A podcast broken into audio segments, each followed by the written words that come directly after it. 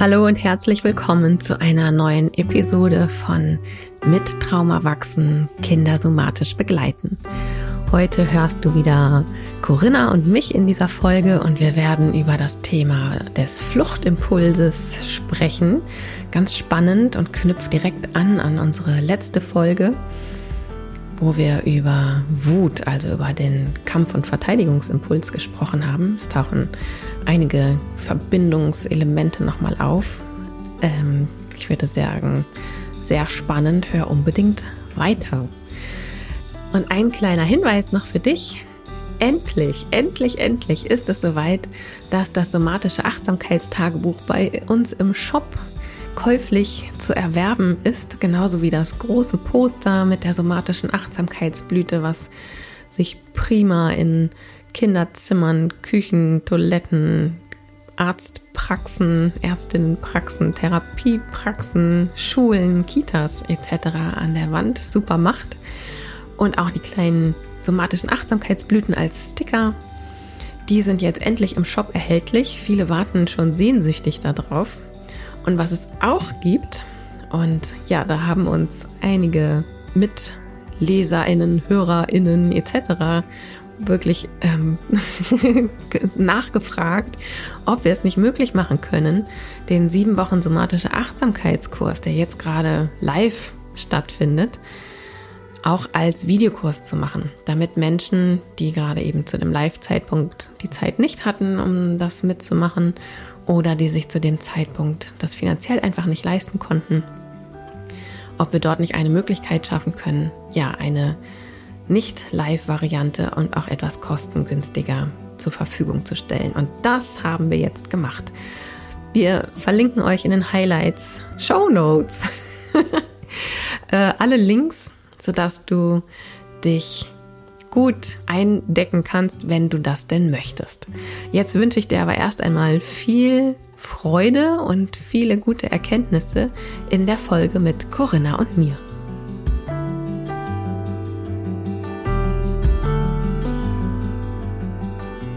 Hallo Kati. Hallo Corinna. Wie schön, dass ich wieder hier sein darf und ein bisschen äh, mit dir quasseln kann. Wir haben uns beim letzten Mal über Kampf und Verteidigung unterhalten. Mhm. Und da hast du schon ein bisschen angeteasert, worum es in dieser Folge geht. Äh, und zwar wird es äh, das Thema Flucht sein, wo wir ein bisschen näher hingucken wollen. Warum fliehen wir eigentlich? Was äh, passiert da in unserem Körper? Und ist das eigentlich gut oder ist das gar nicht so gut? Was können wir tun, wenn diese Gefühle in uns aufkommen, wenn Angst aufkommt und unser Körper oder unser Nervensystem oder was auch immer, du wirst es uns gleich erklären, sagt, lauf ganz schnell weg, das hier ist nicht gut für dich. Beim letzten Mal habe ich dich gefragt, was macht es denn eigentlich mit unserem Körper? Und vielleicht steigen wir da auch noch mal ein. Mhm. Was passiert in uns, wenn der Fluchtinstinkt ausgelöst ist? Genau, also erstmal kommt ja irgendwo die Info, da ist eine Gefahr. Das, was dann als allererstes mit losgeht, ist der Orientierungssinn. Über den haben wir beim letzten Mal auch gesprochen. Falls du die Folge noch nicht gehört hast, lieber Hörer, liebe Hörerin, dann verlinken wir die nochmal in den Show Notes. Und dieser Orientierungsimpuls in uns, der wird auch ganz früh schon im Baby im Bauch angelegt. Denn der ist wichtig, um zu wissen, wo ist es sicher und wo ist die Gefahr. Also und das hat ganz viel mit Hören und Sehen natürlich auch zu tun, aber auch andere Sinne sind dort beteiligt. Und dieser Impuls hilft uns natürlich auch eine Entscheidung zu treffen. Wenn ich weiß, von wo kommt die Gefahr, wie weit ist die weg, wie groß hört sie sich an, wie gefährlich hört sie sich an, kann ich es irgendwie einordnen, wo ist die Sicherheit, wie weit ist die weg, gibt es dort Hindernisse hin, kann ich dort frei irgendwie hin, was muss ich dafür tun, ist das möglich? Das sind all solche Fragen, die ja in einer Blitzentscheidung, also in, ne, also solange wie ich jetzt darüber geredet habe, solange darf diese Entscheidung ja in uns gar nicht dauern, damit wir entscheiden können, okay, kann ich, welchen Überlebensimpuls kann ich überhaupt anwenden? Welcher scheint hier hilfreich zu sein, um mein Überleben zu sichern oder dass ich gut aus dieser Situation herauskomme? Und ob das jetzt eben Zuflucht ist aber wenn sich da eben zeigt, ne, oh nee, es ist gerade niemand da, wo ich irgendwie Zuflucht suchen kann, dann kommen wir relativ schnell in diesen Bereich von Kampfverteidigung und dann eben auch Flucht. Und wenn wir in einer Situation sind, wo unser Nervensystem über verschiedenste Marker und auch Erfahrungen, da wird das alles zusammen bewertet, ratzfatz, dann entscheidet, oh nee, also die Gefahr, ich habe sie geordnet, sie hört sich groß an, äh, ich fühle mich klein. ähm, das ist scheinbar nicht der richtige Weg oder zumindest nicht der erfolgsversprechende Weg für mein Überleben, dass ich da auf die Gefahr zugehe und mich irgendwie verteidige. Und dann kann es sein, dass wir uns halt eben für Flucht entscheiden. Und Verteidigung und Flucht ist es beides gleichwertig. Also da gibt es keine Hierarchie. Es ist auch nichts besser oder schlechter. Also auch kein anderer Überlebensimpuls ist besser oder schlechter als der andere. Das wird nach ganz, ja, nach inneren Kriterien entschieden. Die Neurozeption ist damit beteiligt. Das ist unsere innere unterbewusste Wahrnehmung. Den Begriff hat Stephen Porges geprägt. Und in diese innere unterbewusste Wahrnehmung, da fließen halt alle möglichen Faktoren mit ein. Also sowohl die ganzen Sinnesorgane, aber auch unsere, unser eigenes Wohlbefinden, das, was wir in uns selber wahrnehmen, das, was wir auch an Erfahrungen gemacht haben und Erinnerungen in uns gespeichert haben.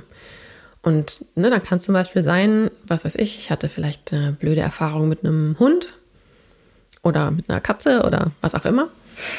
Mhm. Und habe gemerkt, und da ist vielleicht die Erfahrung entstanden, oh nee, damals, als ich mich verteidigt habe und auf das Tier zugegangen bin, als es mich angegriffen hat, ne, da wurde ich verletzt und es war wirklich schmerzhaft, ist vielleicht jetzt nicht mehr die Entscheidung meiner, meine erste Entscheidung, die ich treffen würde, mhm. sondern ich würde vielleicht nach einer Alternative gucken. Da kommen natürlich auch diese Vorerfahrungen alle mit rein. Und dann entscheidet das System wirklich, was scheint mit den Informationen, die vorhanden sind und mit der Fähigkeit, diese innerlich zu transportieren und zu verarbeiten, welche Überlebensstrategie scheint hier am besten geeignet für diese Situation. Deswegen sind die alle völlig gleichwertig.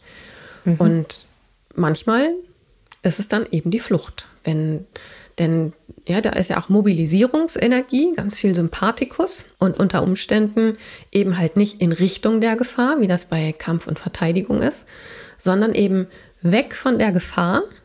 Und das ist meistens erst einmal wirklich komplett die andere Richtung.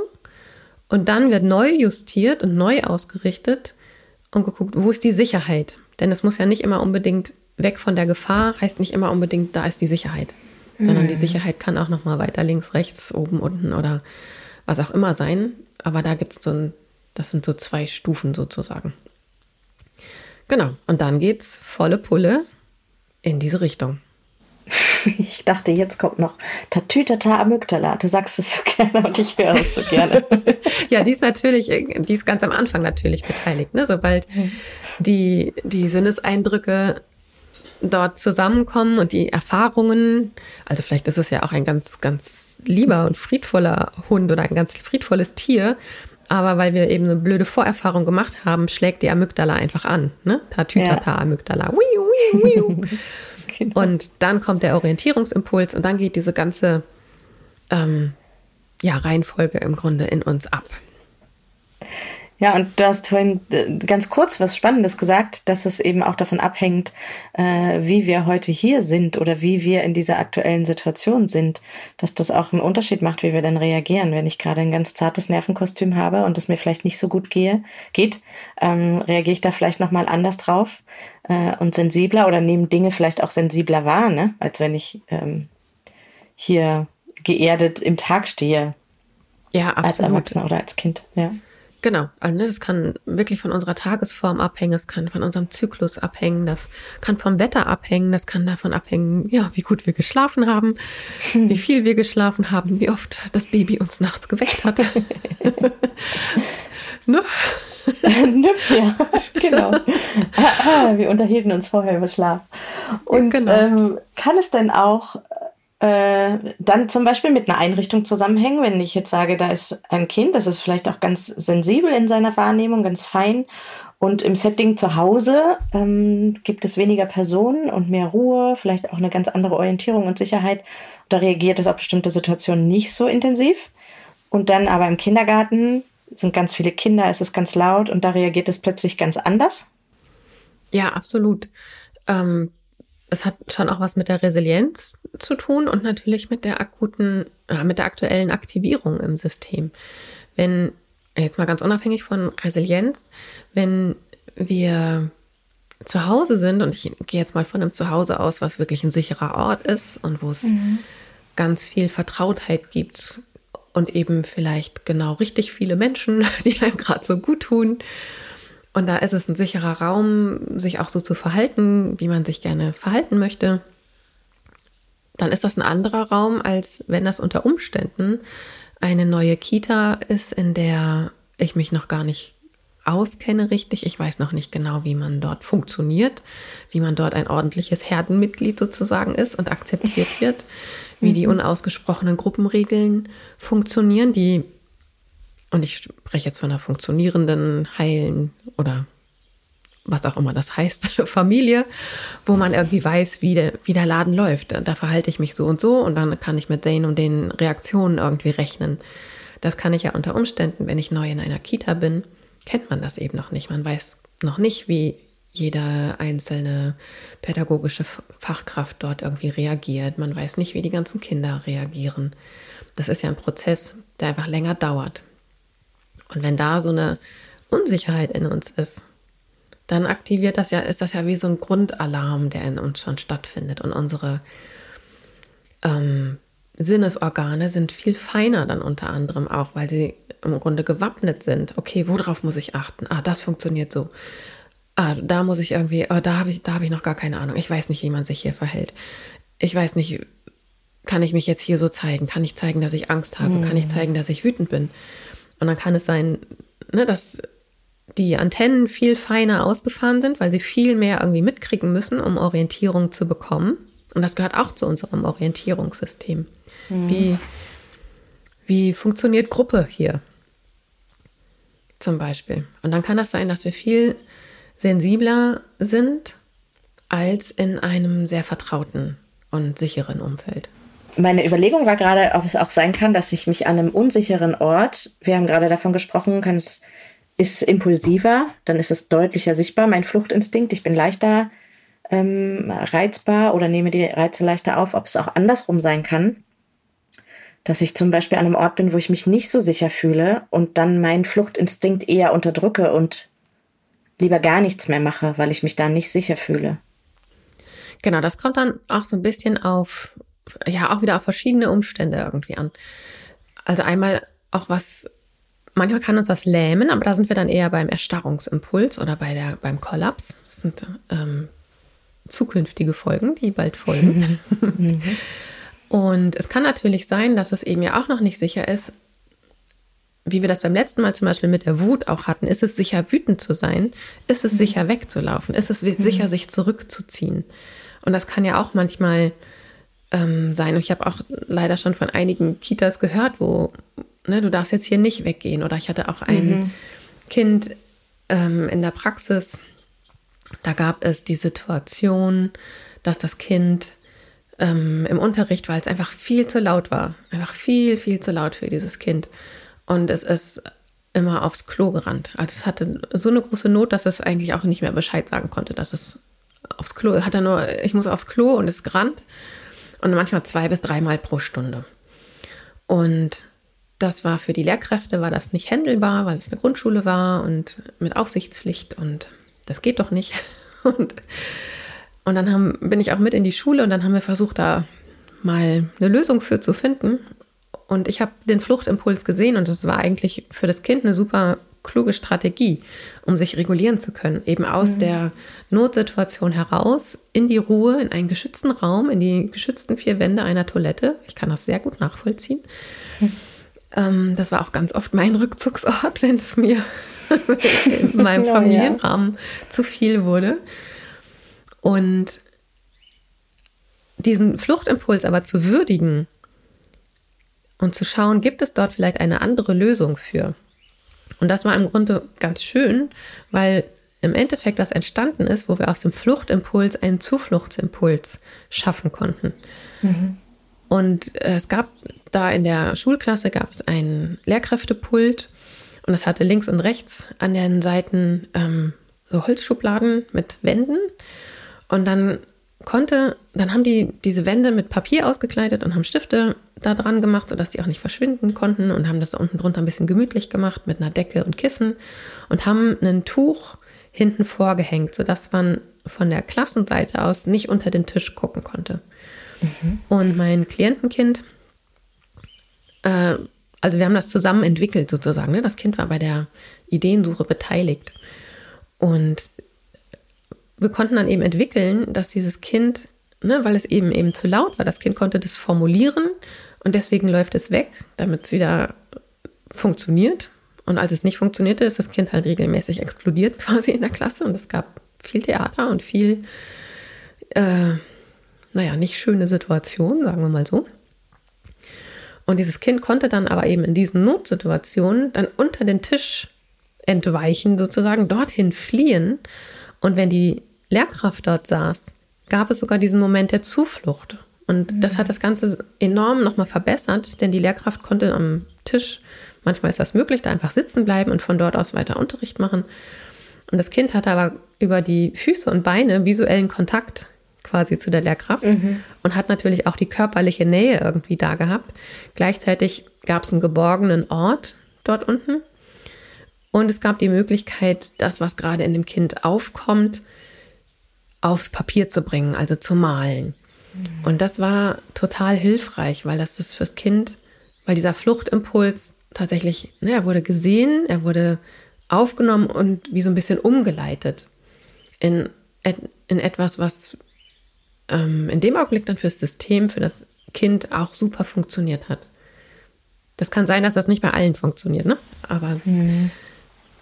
Ja, und für die Situation hört es sich nach einer ziemlich passenden und ähm, tollen Lösung an für das Kind und gleichzeitig kommt in mir auf, ähm, wenn das jetzt Lehrkräfte hören, dass dann auch eine Kritik da ist oder die Frage, ey, ich habe gar keine Zeit dafür, das zu machen oder wie, ähm, also es braucht individuelle Lösungen, ne? Und ich glaube, es braucht mhm. eine gewisse Haltung und es braucht eine Beweglichkeit, eine innerliche Beweglichkeit ähm, und wahrscheinlich auch das Erkennen. Jetzt könnte ich ja dem Kind auch unterstellen, dass es einfach keine Lust hat auf Schule oder dass es hier den Unterricht stören möchte und nicht mitmachen möchte.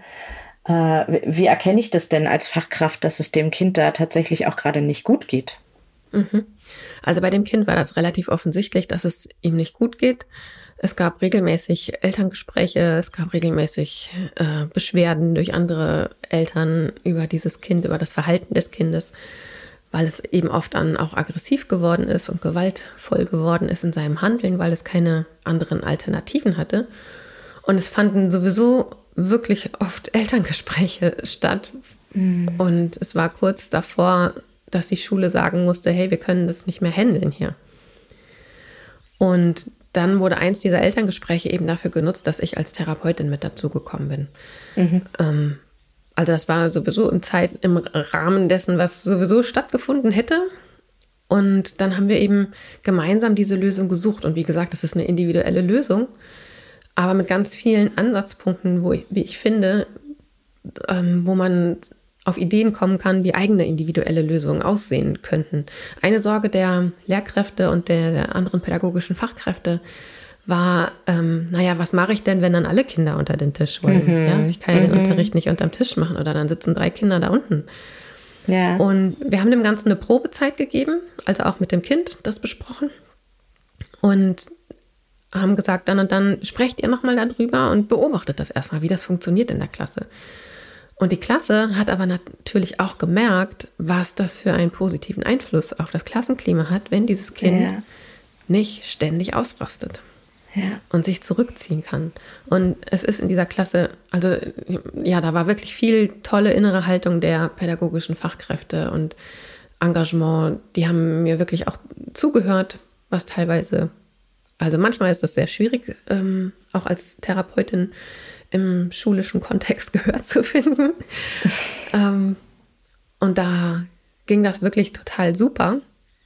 Und es war wirklich ein großes Miteinander. Also die mhm. pädagogischen Fachkräfte haben auch viel mit den Klassenmitgliedern, also mit den anderen Kindern gesprochen. Und es ging wirklich um Integration eines traumatisierten Kindes. Also das war für mich in Inklusion mhm. in ganz vielen Bereichen und wo ganz viele im Endeffekt ganz viel gelernt haben, auch über ein inklusives Miteinander. Und das, äh, ja, es zeigt mir irgendwie auch, dass, ähm, dass wir den Mut haben dürfen, andere Wege zu denken. Erstmal tatsächlich zu erkennen, was braucht das Kind gerade, andere Wege zu denken und dann auch ein Vertrauen in die Kinder haben dürfen, ne? in die Kinder, die es betrifft und auch in die Kinder, die an diesem ganzen System mit beteiligt sind. Ja, manchmal das Gefühl, dass eben die Sorge davor, was passieren könnte, die Menschen daran hindert, Lösungen und Wege zu finden, wie zum Beispiel äh, den Tisch anders zu gestalten oder Situationen anders zu gestalten. Und wenn man dann drin ist, äh, dass häufig auch einen Überraschungsmoment gibt, wie zum Beispiel, dass die Klasse sagt, hey, cool, wir mhm. haben auch alle was davon und es geht uns ganz gut damit. Und wie du jetzt sagst, auch im Hinterkopf haben darf, ich kann das auch jederzeit wieder abbrechen und bin nicht damit gescheitert, sondern ich bin auf das Kind zugegangen und habe einen Weg gesucht. Genau, und was mir da immer wieder auffällt, ist, ist manchmal gar nicht ähm, dieses ja, ich weiß gar nicht, das, was du gerade gesagt hast, sondern es ist vielmehr dieses, dass manchmal Kinder gar nicht gefragt werden. Mhm. Ja. Also, dass sie gar nicht gehört werden, gar nicht, also dann haben Erwachsene Ideen, wie sie dem Kind helfen können, aber fragen das Kind gar nicht, involvieren es gar nicht. Und das, ja. und das macht es manchmal schwierig, weil es dann für das Kind auch wie so eine Lösung aus dem Nichts einfach ist, die mit dem Kind überhaupt gar nichts zu tun hat. Es hatte selber überhaupt nichts bei der Entwicklung, mit diesem Prozess irgendwie zu tun und es äh, basiert auf Erwachsenengedanken mhm. und überhaupt nicht aus dem betroffenen System irgendwie heraus. Und das ist meine Erfahrung, dass dort wirklich Magie hintersteckt, wenn, wenn Kinder mitgenommen werden und wirklich ernst genommen werden. Dass sie gefragt werden, hey, was passiert denn da eigentlich mit dir? Und aha, das passiert da und aha, okay, ich, und ich verstehe aber, dass das mit dem Schulsystem nicht geht. Ne? Die Kinder, es ist einfach nicht möglich, dass ein Kind so viel alleine aufs Klo geht, da ist Aufsichtspflicht etc. Wie können wir denn eine andere Lösung finden, die hier im Raum stattfindet? Und da kommt, und da finde ich, dann geschieht ganz oft Magie. Und das geht mit manchen Kindern besser, mit manchen Kindern schlechter, na klar. Aber ich finde, das funktioniert auch mit relativ jungen Kindern in einem hm. vorgegeben, also ne, die Erwachsenen geben den hm. Rahmen vor und in diesem Rahmen ist ganz viel Mitgestaltungsspielraum und dann kommen eben auch die Ideen aus dem System heraus, ja. die sich trauen zu sagen, was ich brauche, was sie brauchen. Und das sind manchmal genau die Sachen, auf die Erwachsene einfach nicht mehr kommen. Und wo ich glaube, wo Erwachsene äh, vielleicht nochmal den äh, andere Ideen haben für eine, für eine Lösung oder für die Umsetzung, ne? Weil ich mhm. kann das Kind fragen, wie du sagst, und dann kommt äh, vielleicht eine Idee, auf die wäre ich gar nicht gekommen. Gleichzeitig merke ich, ah, so wie du das gerade sagst, können wir das hier gar nicht umsetzen.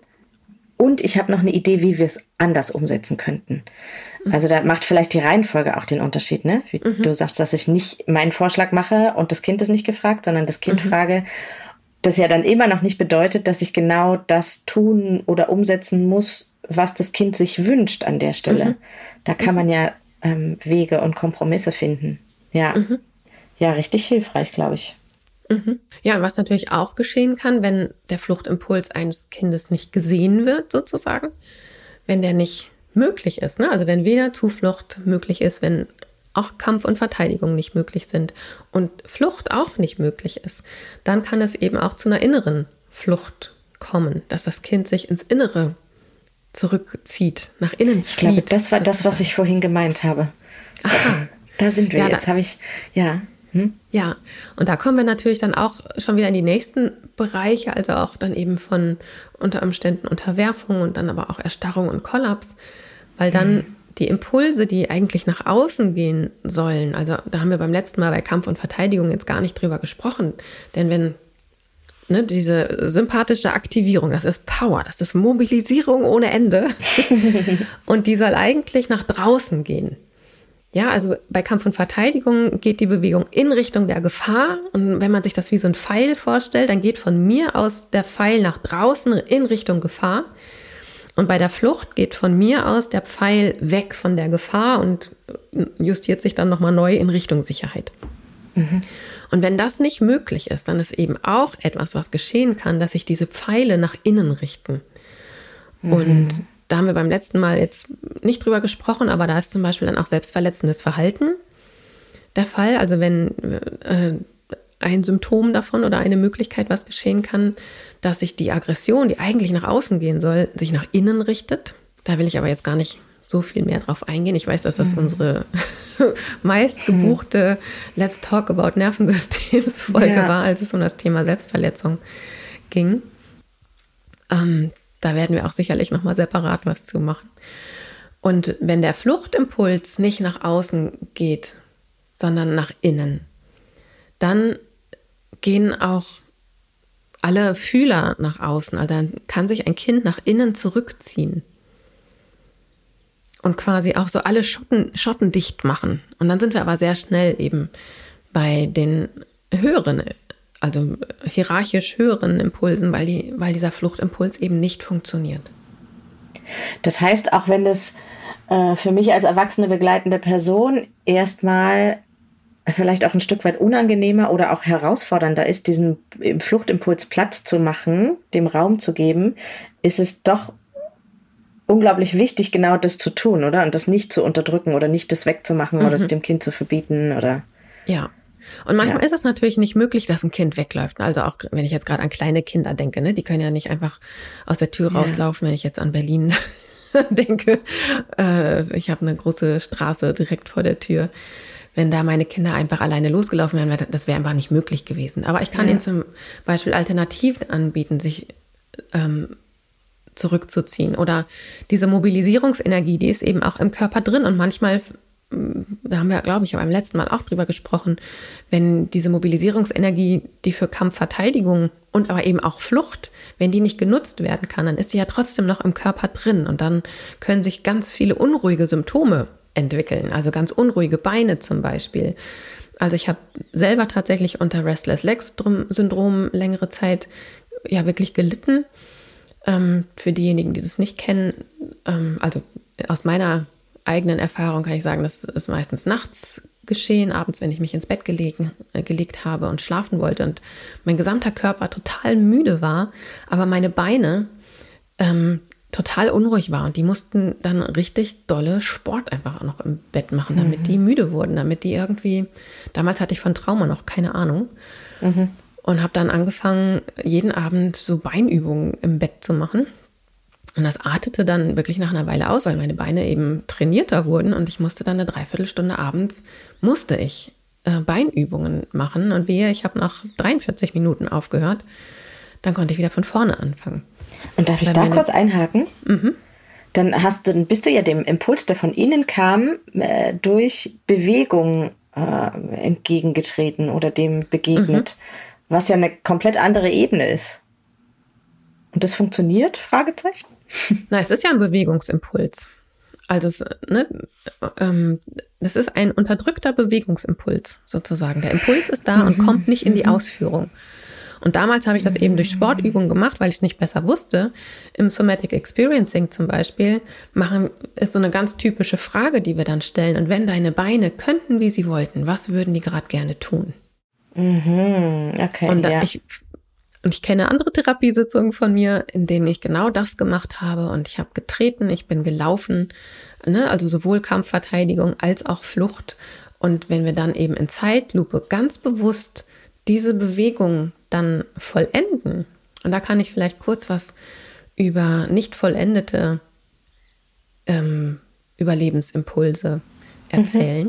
Mhm. Ja. Denn wenn in uns so ein Fluchtimpuls ausgelöst wird, dann ist das etwas, was gerne zu Ende geführt werden möchte. Ja, da ist dieser Impuls und dann führe ich ihn aus und dann ist er auch wieder vorbei.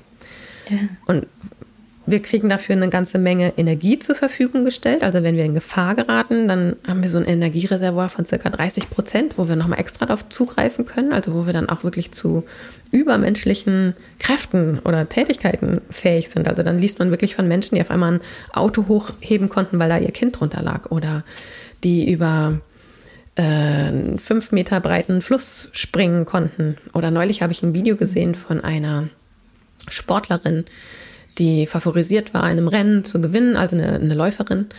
Und der ist, ich weiß gar nicht mehr, es waren, es waren vielleicht 200, 300 Meter vom Ziel, ist der hier aus Versehen jemand in die Hacken gelaufen und sie ist gestürzt. Sie war, sie war, sie führte.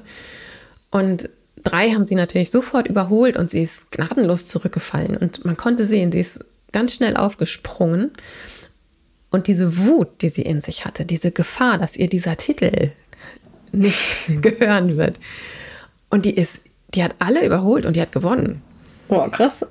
Okay. Ja, die hat auf diesen letzten 200 Metern, also das war unmenschlich, also übermenschlich, was dort zu sehen war. Ich habe das mal auf Instagram geteilt. Ähm, und was diese Überlebenskräfte mit uns möglich machen, also was Eltern auch schaffen können, also wenn ich gerade an Eltern auf der Flucht auch denke, ne? Also die fliehen mhm. müssen vor einem ja, politischen Regime, vor Krieg, vor was auch immer, Hunger. Zu was Menschen in der Lage sind, wo die diese Kräfte ja. hernehmen, um diese Flucht ja. auch ja. machen zu können. Und diese Energie ist dann schon im Körper. Und wenn dieser Fluchtimpuls aber eben nicht ausgeführt werden kann, sondern es beim Impuls bleibt und nicht in die Ausführung gelangt, dann ist diese okay. Energie aber halt trotzdem noch da. Und ne, dann ist dieser Impuls und äh, ich meine, du könntest mich, wenn du mich sehen könntest, würdest du sehen, dass ich meine Fäuste gerade geballt habe und sie zappeln hin und her. ähm, dann ist dieser Impuls einfach noch nicht vollendet. In der Gestalttherapie sagen wir, da ist eine Gestalt noch nicht geschlossen. Also ein, mhm. und im SE, in Somatic Experiencing, sagen wir, da ist ein Impuls noch nicht abgeschlossen. Und abschließen können wir diese Impulse durch das bewusste und langsame Vollenden. Und zwar dann eben zu gucken, was würde dein, was würden deine Beine gerne tun, wenn sie könnten, wie sie wollten. Und das ist kein kognitiver Prozess, sondern da übergeben wir die Kontrolle ans Nervensystem und lassen wirklich den Beinen ihren Lauf sozusagen im wahrsten mhm. Sinne. Und das dann aber eben nicht wild ausagierend, sondern ganz bewusst verlangsamt, mit der vollen Energie, die dahinter steckt, mhm. damit ja. dieser Impuls vollendet werden kann. Und dann kann es sein, dass diese gesamte Aktivierungsenergie, die uns für die Flucht dort zur Verfügung gestellt wurde, dass sie dann eben auch aus dem Körper rausgeht. Und das zeigt sich dann manchmal, dass, es, ähm, dass der Körper zittert. Und das ist qualitativ ein anderes Zittern als das, ich sag mal, Zappeln vorher. Mhm. Mhm. Das ist manchmal sehr ungewohnt, meistens aber eher angenehm.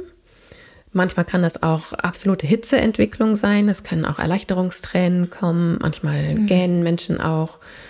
Und auch so ein Ugh. Und es kann auch ja. eine absolute Erschöpfung danach sein, ja. obwohl das ja. eigentlich, ne, du sitzt daneben und denkst dich, aha, und jetzt bist du so erschöpft. Ja. ja, und das war quasi, als wäre diese Person in dem Augenblick weggelaufen unter dieser krassen Kraftanstrengung. Ja. Und so können wir diese Impulse vollenden und dann hört das auch auf. Und so hat auch mein Restless Leg Syndrom tatsächlich aufgehört. Mhm. Okay. Und ich mag da jetzt überhaupt nicht für alle Restless, ja, Restless. Leg Syndrom Betroffenen sprechen. Ich kann da jetzt tatsächlich nur von mir sprechen äh, und von ein paar anderen Trauma-KlientInnen von mir. Aber ich habe da auch keine Übersicht über irgendwelche Studien. Hm. Ja, es ist auf jeden Fall ein guter Anhaltspunkt, da mal hinzugucken und äh, zu überlegen, kann das irgendwie auf uns zutreffen? Äh, können wir hier an der Stelle was für uns für oder für das Kind tun? Mhm. Ähm, du, du, sprichst immer so gern davon, dass man, dass man das auch nachnähern kann oder dass man auch spielerisch äh, das begleiten kann. Hast du da vielleicht ein, zwei Beispiele dafür, wie man spielerisch auf diesen Fluchtimpuls eingehen kann? Naja, zum Beispiel all diese Fangenspiele, ne?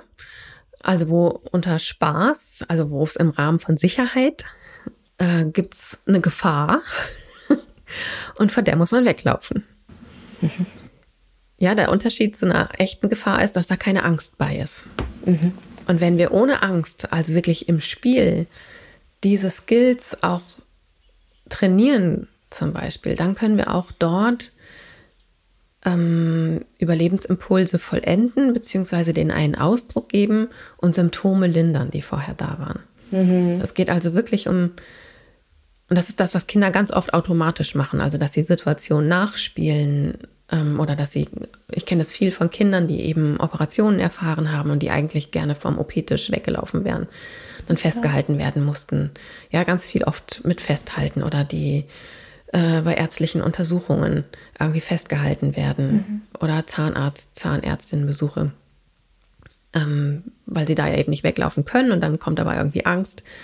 Und dann steckt das eben auch ganz oft noch drin. Also hat ganz oft mit ärztlichen Kontexten, Krankenhauskontexten mhm. Etc. zu tun. Und dann kann man eben im Rahmen von Sicherheit diese Situation auch nochmal nachspielen. Und das ist am sinnvollsten, wenn es, also am kraftvollsten vielleicht, wenn das Kind die Situation im Spiel aufbringt und man sie und man dort mit einsteigt. Ja. Aber man kann es auch bewusst initiieren und, und nachspielen. Das heißt, thematisiere ich dann tatsächlich diese Zahnarztsituation auch nochmal und spiele das nach? Oder geht es, muss ich das gar nicht nochmal thematisieren? Also ehrlich gesagt taucht es ganz oft automatisch in irgendeiner Weise ja. auf. Ja, weil es die Kinder ähm, einfach beschäftigt und in ihnen genau, wohnen. Ne? Weil die Kinder ja. versuchen, Lösungen dafür auch zu finden. Ja. Sie versuchen mhm. dafür noch irgendeine Lösung zu finden. Und man kann ihnen eben bei dieser Lösungsfindung dann behilflich sein. Sie haben ja selber keine Lösung gehabt. Mhm. Und dann kann man zum Beispiel gucken, ne, guck mal, da wurdest du festgehalten. Und ich frage mich gerade, wenn wir uns mal vorstellen, die Hände wären nicht da gewesen und du wärst nicht festgehalten worden, was hättest du gemacht? Zeig mal. So zum Beispiel. Oder man kann wirklich sich das vorstellen, gerade mit älteren Kindern mache ich das manchmal dann so, ähm, alles klar, da, ne, wir, das ist wie so eine Geschichte, wie ein Drehbuch und wir verändern aber jetzt das Drehbuch. Und mhm. an der Stelle, wo es für dich blöd geworden ist, okay, was wäre gut gewesen? Und dann, mhm. und das Wichtige dabei ist, dass es eben nicht nur auf der kognitiven Ebene bleibt, sondern versucht wird, auf so vielen Ebenen wie möglich wirklich ja, dass man es verkörpert wahrnimmt.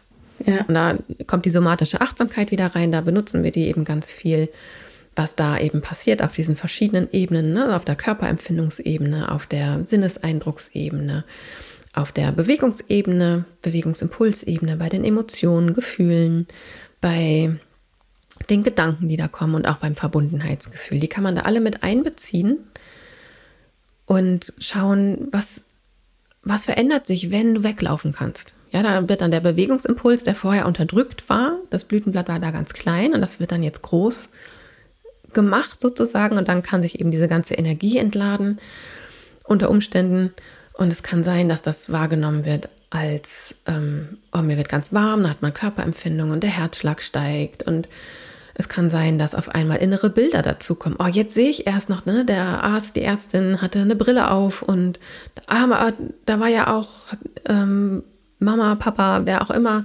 Mhm. Und ich sehe auf einmal das freundliche Gesicht wieder oder ich erinnere mich dran, dass es nachher Eis gab. oder also all so Sachen, die eben auch teilweise nicht mehr präsent waren, die tauchen dann manchmal einfach ja. wieder auf. Und das hört sich jetzt hier so leicht an.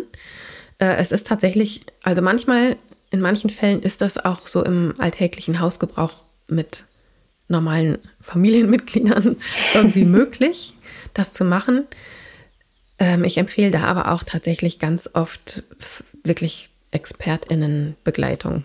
Also mhm. da viele Sachen davon kann man eben nicht alleine begleiten, vor allem wenn ich als Bezugsperson emotional betroffen bin. Ja, und ich kann mir gut vorstellen, dass da auch nochmal eine ganz andere äh, Möglichkeit ist, sich zu öffnen oder sich zu zeigen, Dinge nochmal vorzuholen, weil das vielleicht auch anders schambehaftet ist dann, ne? Mhm. Mhm. Ja.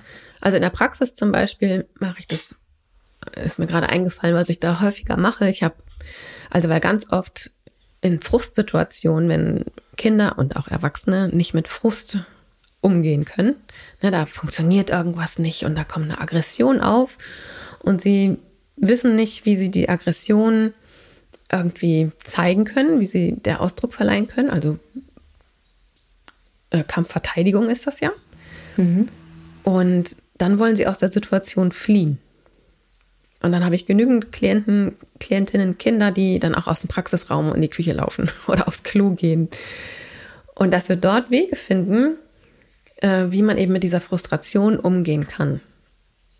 Ja, und also und da kannst du zum Beispiel sehen, aha, da war zuerst Frustration und es gab keinen Umgang damit und deswegen kommt dann der Fluchtimpuls. Mhm. Ja, das ist dann ja. eben auch ganz interessant herauszufinden, was, was hat den Fluchtimpuls denn eigentlich ausgelöst. Ja. Und ich spiele da zum Beispiel total gerne Domino. Ich habe äh, unglaublich viele Dominosteine bei mir in der Praxis, also diese Umklapp, ne, die man aufbaut und dann lässt man sie alle nacheinander umfallen. Und dann bauen wir wie verrückt durch den gesamten Praxisraum mit knapp 1000 Steinen manchmal Domino auf. Und ich versichere dir, es kommt der Zeitpunkt, wo du einige Steine aufgebaut hast und sie umfallen. und da ist Frust vorprogrammiert. Und ich kann yes. das natürlich auch ein bisschen steuern. Ich kann natürlich selber tollpatschig sein und was umfallen lassen, wenn es möglichst klein noch ist, sodass es ein kleiner Frust ist und an dem kleinen Frust geübt werden kann. Wie kann ich mit Frust umgehen? Mhm. Und dann eben auch einen sicheren Raum gestalten für Frust und auch die Resilienz dann dort stärken. Und dann mhm. kann es manchmal zum Beispiel sein, dass der ähm, Fluchtimpuls gar nicht mehr auftaucht, weil es auf einmal sicher genug ist, gefrustet zu sein, weil das Kind auf einmal die Kapazitäten hat, damit umzugehen und auch weiß, ne, wir fluchen dann, wir äh, ich lasse mir den Frust in den Arm reindrücken und hey, zeig mir mal deinen Frust. Oh Mann, ja, das ist echt, pff, ja, richtig kacke. Und ey, so ein Scheiß hier, ja. Wir haben so viel Arbeit da reingesteckt in diese Steine und jetzt sind sie einfach alle umgefallen, ohne dass wir irgendwie das genießen konnten. Ja. So ein Scheißdreck. und es ist so befreiend. Und ich muss hier auch nochmal sagen, wie sehr ich es mag, wenn Kati flucht. Da ist so viel Kraft dahinter. Ich mag es wirklich gerne. Ja, und wenn man sich das selber mal traut, finde ich, äh, vielleicht auch wenn man ganz alleine ist, aber auch wenn man sich das so impulsiv traut, wirklich mal zu fluchen und rumzumeckern und äh, sich über Dinge zu ärgern, über die man sich gerade ärgern möchte, das ist so befreiend, das tut so gut. Ja, auf jeden ja. Fall. Und du hast vorhin die enge Verbindung zur somatischen Achtsamkeit angesprochen. Mhm. Ähm, du bist gerade mittendrin im sieben-Wochen-Kurs für somatische Achtsamkeit, den du äh, live quasi begleitest und daraus ähm, hast du vor, einen Videokurs anzubieten. Ne? Da ist vielleicht genau. auch nochmal das Interesse da. Genau, den gibt es jetzt als Videokurs, weil ich einfach finde, dass dieses Thema somatische Achtsamkeit so wichtig ist und der Live-Kurs, der bestätigt das für mich einfach auch nochmal, was da an Wahrnehmungsfähigkeit und Achtsamkeit für sich selber und wirklich ein Kennenlernen auf so vielen Ebenen bei den KursteilnehmerInnen geschieht, das ist wirklich cool. Cool zu sehen. Also für mich ist das so ein selbstverständliches Tool in der Praxis, was andere Menschen aber natürlich gar nicht kennen, mhm. dass man eben nicht nur Sachen denken kann, man kann auch ähm, Ideen fühlen oder man kann ähm, Emotionen gibt es auch. Ne? Wut ist nicht nur ein Gefühl, sondern Wut ist auch ein, eine Körperempfindung, manchmal im Bauch. Und Wut ist auch manchmal verbunden mit inneren Bildern oder inneren Sätzen. Oder wenn ich wütend bin, höre ich anders. Oder ja, es, und da ist so ein großes Kennenlernen auf diesen verschiedenen Ebenen. Da finde ich das total wichtig. Äh, was ich so besonders daran finde, ist, dass es eben auch so übergreifend ist. Ich kann das für mich nutzen, um mich selber kennenzulernen, um mich selber zu unterstützen. Gleichzeitig, wenn ich äh, ein bisschen eine Idee davon habe, was es ist und um was es geht, kann ich das auch wieder mitnehmen in meinen beruflichen Kontext und zum Beispiel die Kinder, die ich begleite oder auch in meinen mhm. familiären Kontext, ähm, meine anderen Familienmitglieder. Ähm, damit vielleicht anders verstehen, anders sehen lernen und dann auch wieder damit unterstützen. Das finde ich das Absolut. ganz Wertvolle daran. Ja, absolut. Und wo wir ja beim Fluchtimpuls sind, hat ja auch ganz viel mit Grenzen zu tun. Also ne, wenn, wenn Grenzen von uns überschritten werden, und sei es durch Menschen, durch andere Lebewesen oder aber auch durch Themen oder Stimmungen, dann gibt es ja auch verschiedene Verhaltensweisen. Und eine Verhaltensweise ist ja auch Flucht. Hm. Und wir können das an uns selber manchmal auch beobachten. Und das ist tatsächlich, also in der Woche, wo wir jetzt hier gerade die, die Podcast-Folge aufnehmen, ist das Thema, ist der Fokus auf Bewegungen und Bewegungsimpulse tatsächlich. Und auch da zu merken, aha, wenn ich anfange, also wenn meine Grenzen überschritten werden, gibt es als allererstes einen kleinen Impuls in meinem Bauch, also wie so eine, eine ganz tiefliegende Muskelschicht spannt sich an und dann gehe ich einen Millimeter zurück Mhm. Und das könnte ein erstes, also das können wir wahrnehmen tatsächlich, wenn wir mhm. unsere Wahrnehmung da schulen. Das mhm. ist ein Fluchtimpuls. Mhm. Und wenn ich den wahrnehme und dem Raum gebe, dann kann ich einen ganzen Schritt zurückgehen und kann die Situation entschärfen, ohne dass ich irgendwie explodieren muss und sage, meine Güte, immer scheißt so über meine Grenzen, bla bla bla bla. Sondern ich bin in der Lage, meine Grenzüberschreitung, also wann es anfängt, den Bereich zu verlassen, dass es für mich ein angenehmer Abstand ist. den kann ich da eventuell schon mitbekommen. Und wenn ich das natürlich bei mir mitbekommen kann, wenn ich dort meine Achtsamkeit feiner habe, dass ich den Rückzug von, also wenn der Oberkörper sich so ein ganz kleines bisschen nach hinten bewegt oder es gibt eine kleine Wegdrehbewegung. Ja, zum Beispiel auch wenn ich kleine Kinder füttere. Mhm. Und da gibt es so eine kleine ja. Bewegung weg vom Löffel. Das ist ein Fluchtimpuls. Ja. Und wenn ich dort als erwachsene Person das nicht als Fluchtimpuls erkenne, dann überschreite ich da in dem Augenblick die Grenzen meines Kindes. Oder des Kindes, was ich gerade füttere. Und das ist da wirklich, wirklich spannend. Also da kann ich wirklich jede Person einladen, sich mit der somatischen Achtsamkeit mit sich selber auseinanderzusetzen. Und es ist egal, ob das jetzt mit dem ähm, Videokurs sieben Wochen somatische Achtsamkeit ist oder alleine mit dem Tagebuch sieben, sieben Wochen somatische Achtsamkeit. Ganz egal, aber es lohnt sich auf jeden Fall, ja. sich mit diesen Feinheiten auseinanderzusetzen. Und das ist eben kein kognitiver Kurs oder kein kognitives Lernen, sondern es ist, lebt wirklich davon, dass man es praktiziert, weil ja. es Übung braucht. Also diese feine Wahrnehmung braucht wirklich Übung. Danke dir, Kathi für diese vielen hilfreichen Impulse und den Hinweis auf das, äh, ich habe es auch zu Hause, wirklich sehr wertvolle Tagebuch. ja, ich hoffe, äh, liebe Hörerin, lieber Hörer, du hast auch irgendwie ein paar hilfreiche Impulse für dich mitnehmen können. Wir freuen uns natürlich immer über Feedback oder Bewertungen bei den entsprechenden Podcast-Portalen oder bei uns auf Instagram unter, den entsprechenden, unter dem entsprechenden Post das ist für uns immer ganz wertvoll, von euch da auch irgendwie so ein bisschen Rückmeldung zu bekommen, weil das ja hier sonst, ja, ist ja so ein einseitiges. Also ich meine, ich freue mich immer, wenn ich mit Corinna oder jemand anderes aus dem Team hier im Gespräch bin, aber wir machen das Ganze ja für euch da draußen. Und wir freuen uns tatsächlich immer sehr, wenn da ein bisschen Feedback zurückkommt, um einfach auch so ein bisschen zu hören, machen wir das, machen wir eigentlich was Hilfreiches hier? machen genau. wir das, was ihr braucht? Genau, machen wir das, was ihr braucht. Also schreibt uns ja. gerne. Äh, wir freuen uns über jede Rückmeldung und natürlich auch deine Empfehlungen an andere Menschen, falls du den Podcast hilfreich findest. Danke, Corinna. Sehr gerne. Und tschüss, ihr alle. Tschüss. tschüss.